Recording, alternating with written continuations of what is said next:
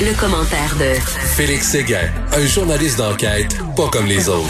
Euh, Félix Séguin, le grand journaliste d'enquête. Ben, t'as été démasqué.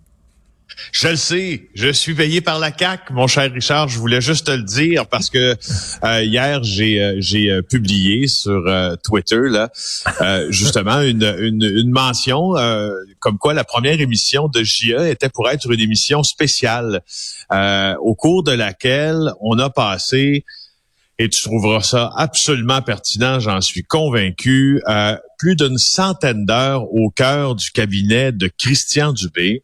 Donc, on a documenté la plus grande campagne de vaccination de l'histoire du Québec.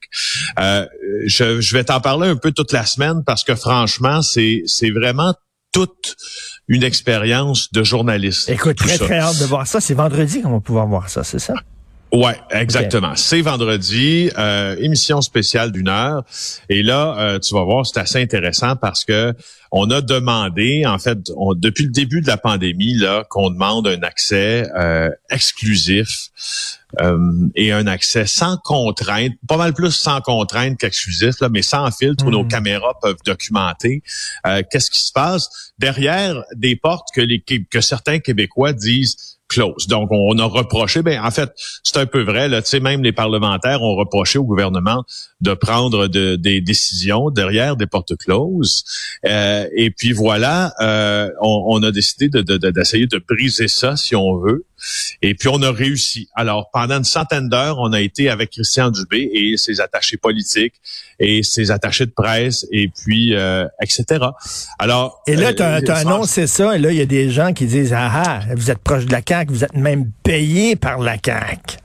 Exactement. Le, tweet d'un homme, évidemment, qui ne met pas sa photo sur son profil, qui s'appelle Joker, avec un Q pour Québec, nous dit, et je cite, Allez-vous montrer les morts du vaccin, ceux qui sont hospitalisés avec des cœurs scrap, les embolies pulmonaires, ah ouais, l'échec de la CAC, dit-il. Ah, fin de la, citation. Ben oui. Et, et là, euh, cette, euh, euh, cette, ce, ce, ce, joyeux utilisateur de Twitter publie, accroché à ce tweet-là, une photo du nazi Julius Streicher.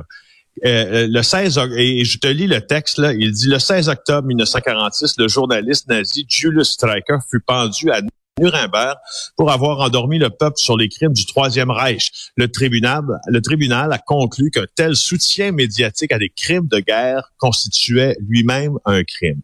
Alors, pour euh, notre jeune euh, euh, ou vieux, ou je sais pas quel âge il a, là, mais pour Joker là, sur Twitter, on va lui faire un petit cours 101 sur le Troisième Reich et sur hmm. Julius Streicher. Julius Streicher, là, pour information, euh, c'est un, d'abord, c'est un instituteur, un instituteur allemand, mais il a été officier euh, euh, pour l'armée de la Prusse pendant la Première Guerre mondiale. Pour ceux qui savent pas, la Prusse n'existe plus aujourd'hui.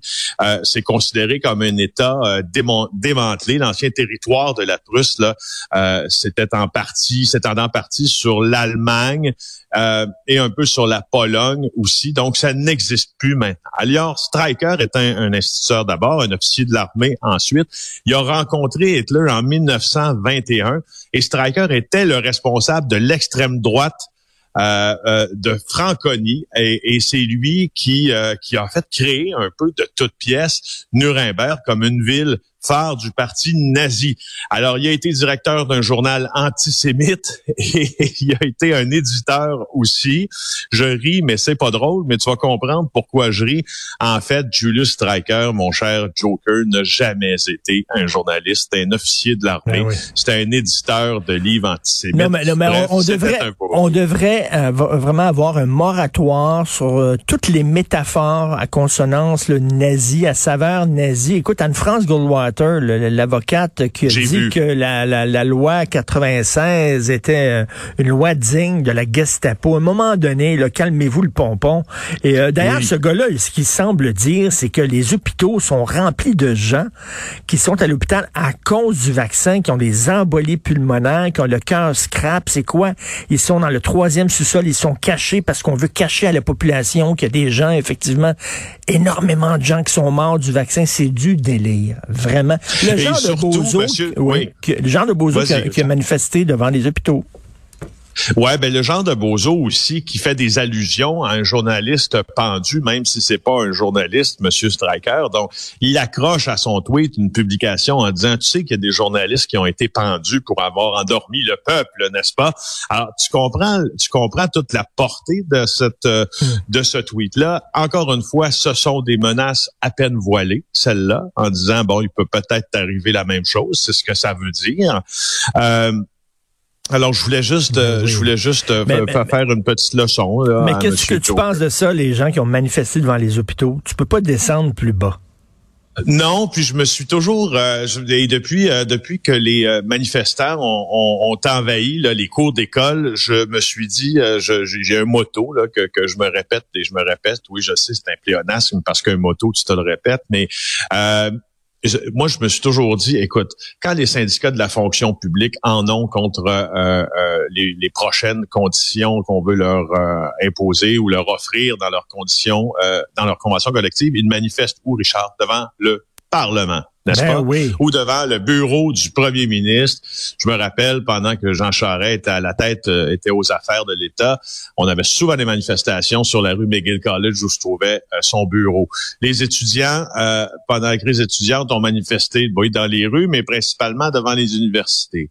Les syndicats manifestent dans la rue et unissent leurs forces, leurs voix également là, pour faire des manifestations monstres, monstres qui démontrent leur, leur poids. Donc, il y a, moi, je, je, je je me dis toujours, puis tu sais, je veux dire, les grévistes manifestent devant l'usine, euh, euh, euh tu sais, l'usine où ils travaillaient parce qu'ils sont en grève ou qu'ils sont en lockout, tout ça. Alors, je me dis, euh, qu'est-ce que vous faites devant un hôpital? C'est quoi le message que, tu lances? C'est quoi le message que tu lances à manifester devant un hôpital? Je, ne comprends pas et tu as certainement vu cet infirmier-là qui a été interviewé euh, par Denis Lévesque, notre confrère. Lui, il dit, ben, je suis pas besoin du vaccin, mais j'ai jamais été malade. Ben oui, je l'ai pas compris, lui, mais je trouve que c'est un bon coup de Denis quand même ben euh, hier qui a réussi à interviewer Paul Veilleux, euh, qui refuse de se faire vacciner. Lui, il préfère être suspendu. Il explique un peu sa décision. Il dit j'ai pas peur du vaccin. D'ailleurs, je le recommande. À mon avis, toute personne vulnérable aurait avantage à se faire vacciner. C'est ce qu'il a déclaré à Denis Lévesque. Mais lui est en euh, mais lui, ben c'est ça. Lui est en forme. Il dit, ça fait 32 ans que je travaille dans les hôpitaux, dans les centres d'hébergement. J'ai jamais été malade, même pas une journée. J'ai un système immunitaire très fort me semble que c'est le genre d'histoire qu'on a entendu des milliers de fois depuis le début de la combien, pandémie. Combien de fois va falloir le dire, maudit bordel? Peut-être qu'effectivement, parce que tu es en forme, peut-être que tu développeras pas là, des symptômes qui vont t'envoyer à l'hôpital, mais tu vas l'avoir et tu vas le transmettre à d'autres qui, eux, sont peut-être plus vulnérables que toi. Pas besoin d'un PhD, Christy, pour comprendre ça. Non, puis tu sais, moi ce que je, ce que je trouve un peu euh, euh, ce, que je, ce qui tombe pas sous le sens dans dans le dans le discours de cet infirmier là, c'est que au fond, euh, depuis le début de la pandémie, les médias, les méchants médias, euh, devrais-je dire, nous nous nous nous inondent d'histoires de, de, gens en santé qui ont été très malades aussi, ben qui ben sont ramassés sur un lit d'hôpital, aux soins intensifs, tout ça. Alors lui, il dit, je fais une croix là-dessus, il gagne 100 000 pièces par année, il dit, je retourne au bas de l'échelle. Il trouve que le gouvernement lui donne une opportunité de réorganiser sa vie sur un plateau d'argent. Franchement, je ne comprends pas. Puis quand à part, tant qu'à parler des choses qui ne tombent pas sous le sens, je voyais une affiche hier euh, dans une des manifestations près des hôpitaux. Euh, et sur une des, des, des, justement des, des, pancartes, des affiches, il était écrit, un manifestant tenait une affiche sur laquelle il était écrit Show me the virus.